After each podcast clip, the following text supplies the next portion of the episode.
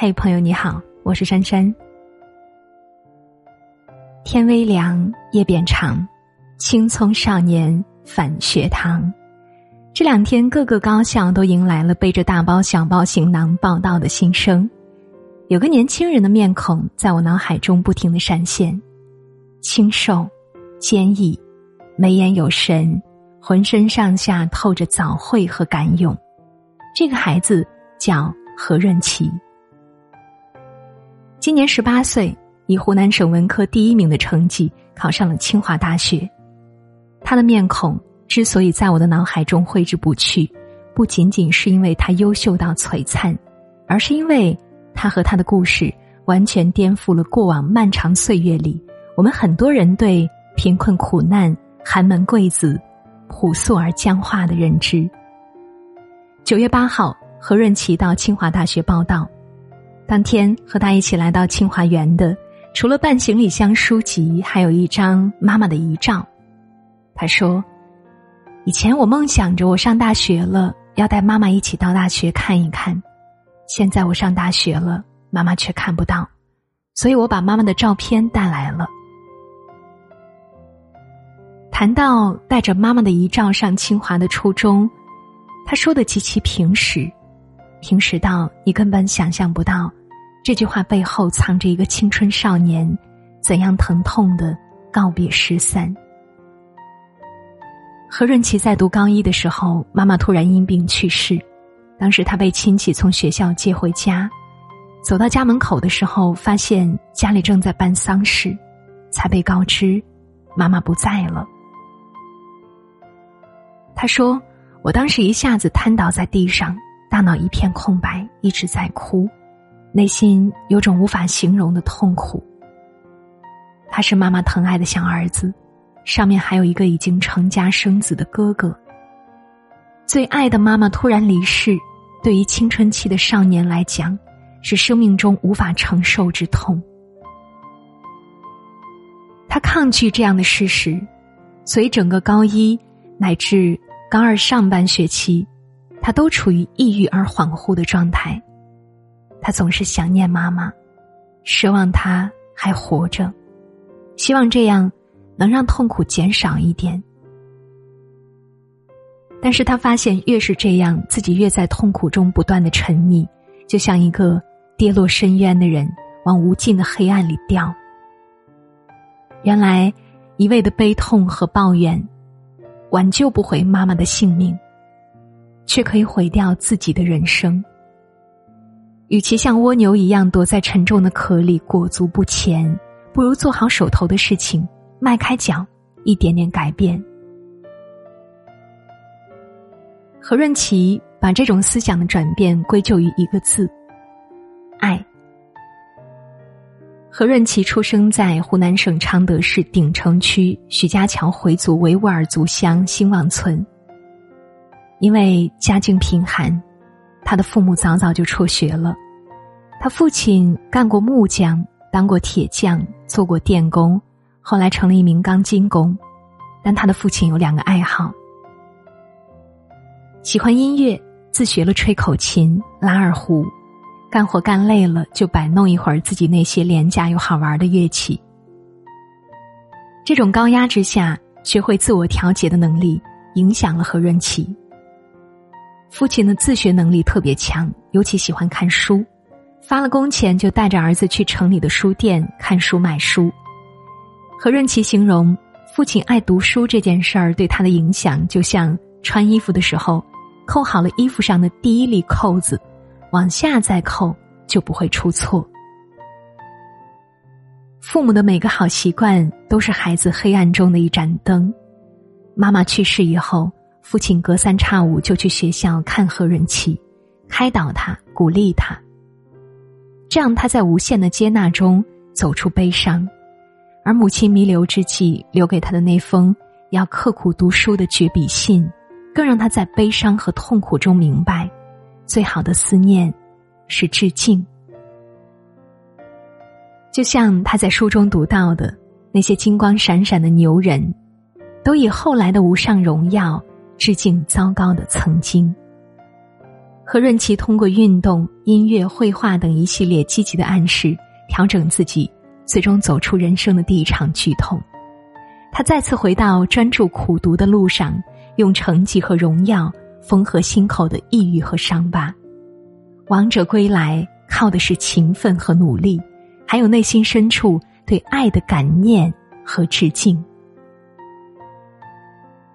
他说：“我没怎么参加过培训班。”学习最重要的是兴趣，而兴趣首先来自于内心。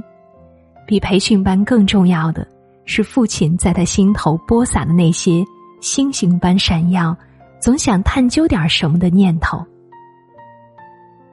这让人想起邓超的银河补习班。那些幸运的孩子，不是家财万贯，不是父母高贵，而是有着全世界最好的补习班——银河补习班。免费也无价的银河补习班里，父母用善意和爱意，在孩子心头撒下永远不灭的爱与信念。今年疫情期间，何润琪和一千零七十多万考生一起在家里上网课，因为他家里没有电脑、没有手机、也没有网络，提交不了作业。班主任了解到他家的情况，把自己的手提电脑和手机借给他。他才和其他孩子一起正常上课学习。后来，他以他自己也没有想到的全省第一的成绩考上清华。很多媒体在报道的时候称他是寒门贵子，对此何润琪并不认同。他将这视为媒介和舆论为了在贫富对比中制造轰动效应而故意采取的说辞。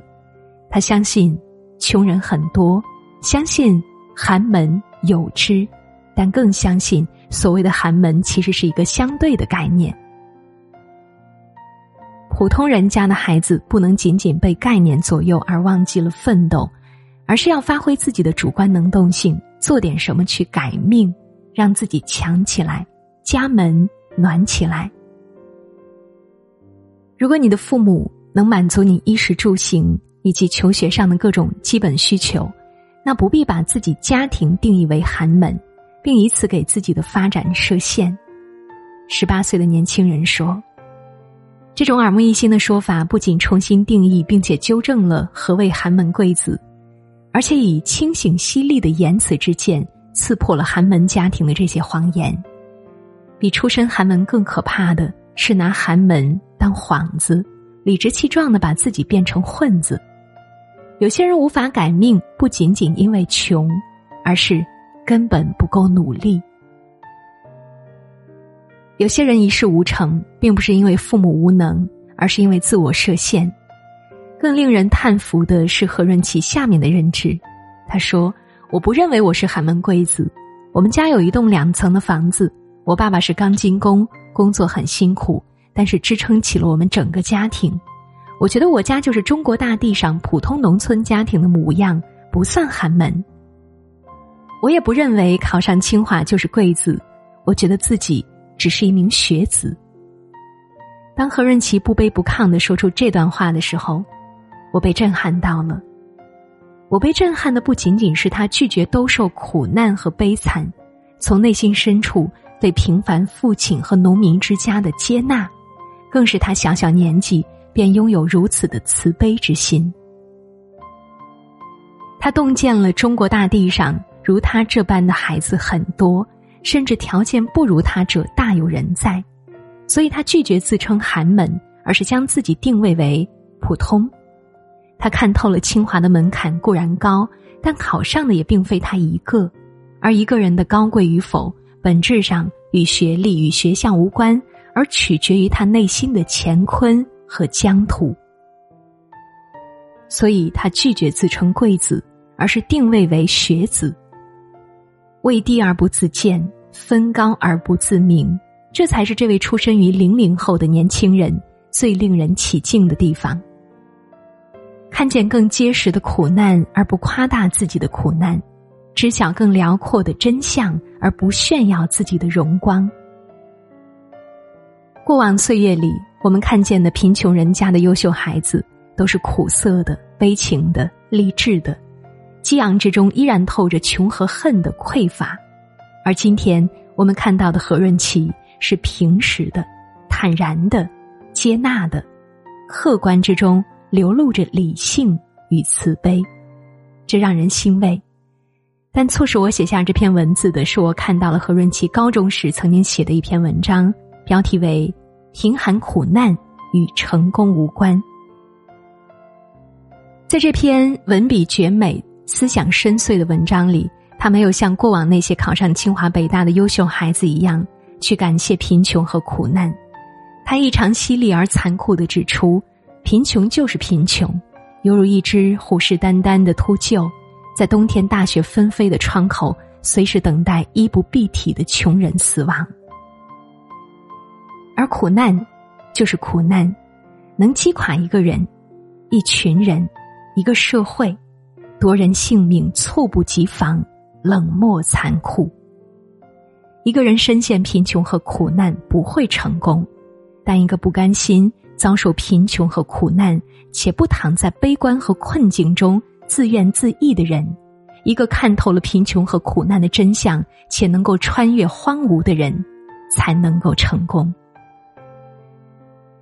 所以，贫穷苦难和成功无关，但他们阻挡不了成功，因为他们吓不倒那些有爱、有梦、有信念的人。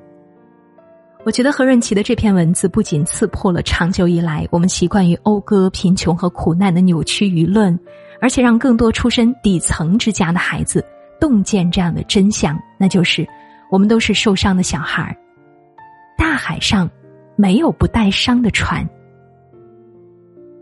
严格意义上，每个人的成长中都有暗伤，因为没有完美的家庭，没有无缺的父母，而意外和伤害、失散和苦涩却是人间的常态。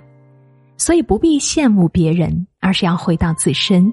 不要沉溺悲伤，而是要和他共处中起身远行。所谓成长，就是接纳残缺。比现实更残酷的是对现实的抗拒，接受当下的一切境遇，包括痛苦和疼痛、悲伤和无助；接受当下不够好的自己，包括抑郁和失败、迷茫和焦虑。先接受，先安放。然后才能在接纳中找到突破口，走出去，动起来，做点什么，获得成长。比寒门更可怕的是抱怨。这个世界上从来没有绝对的平等。普通人家的孩子，只要父母能给你提供衣食住行和生活保障，他们已经为你拼尽了全力。不要抱怨，不要悲观，不要攀比，好好努力。不少人的误区是给自己贴上穷孩子的标签，以后消耗掉最好的人生，所以抱怨父母和贫穷，才是一些寒门混子的癌症。不要美化贫穷和苦难，贫穷和苦难都是没有选择的事情。所以不要讴歌贫穷和苦难，学会直面他们，正视他们，超越他们。如果你穿越了他们，记得谢谢自己，并在心怀敬畏中。保持这样的初心，你不是第一个，也不是最后一个，这样的人还有很多，所以别低头往前走，走过孤寂荒原，走过如刀偏见，走过冰冷傲慢，走过激流险滩，在开满春花的开阔之地，会有善者和智者与你相见。如果你此刻正处艰难，别抱怨，向前看。水似流年尽重月，花似白雪岁岁年。英雄孤单弃长天，心怀红颜也难眠。十年寒窗半苦甜。将相门前飞灯歇，壮士一去也怀念。把酒当歌照无眠，寒门雪已将别，泪洒红颜也留恋。情未念，望穿天涯秋梦远。寒门雪已将别，万丈红尘霜满天。空留恋，江湖轮船又一地。